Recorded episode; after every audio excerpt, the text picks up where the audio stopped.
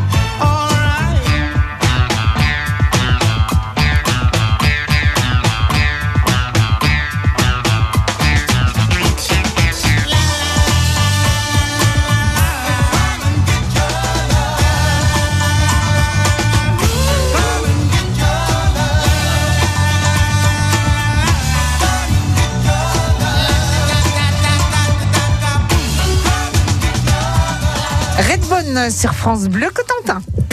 France Bleu Cotentin. Visite guidée jusqu'à midi et demi. Lionel Robin est au moulin à eau de Marie Ravenel dans le Val de Serre avec Céline Planck, notre guide, qui fait aussi office de meunière ici.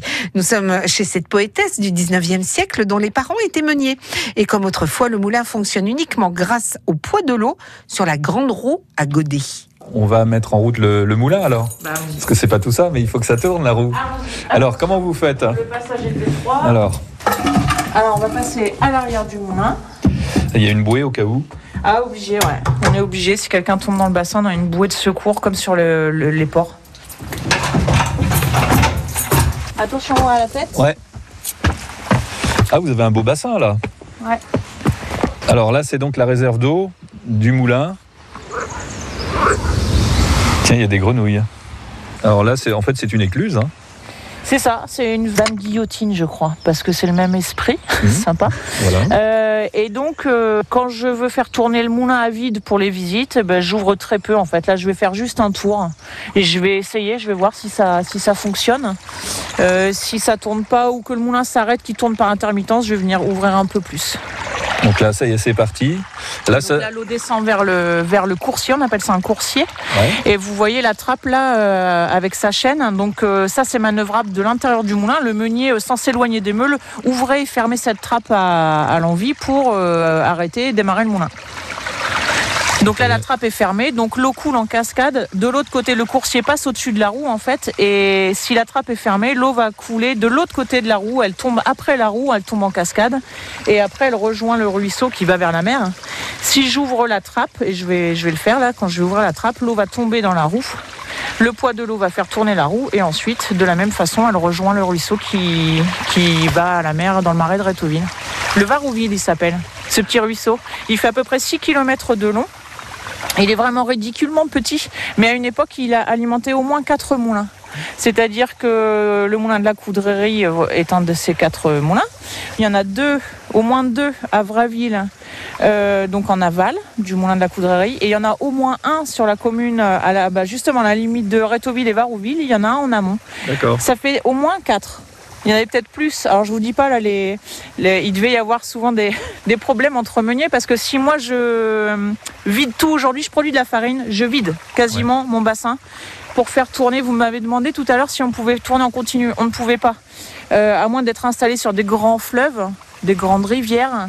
Ces ruisseaux-là n'ont pas assez de, de débit pour faire tourner en continu. Donc ici, j'ai la chance d'avoir un grand bassin. Si je produis de la farine, en 4-5 heures, je vais quasiment le vider. J'aurai plus assez d'eau pour entraîner ma roue en fait. Je vais être obligé de fermer la vanne et d'attendre que ça se remplisse.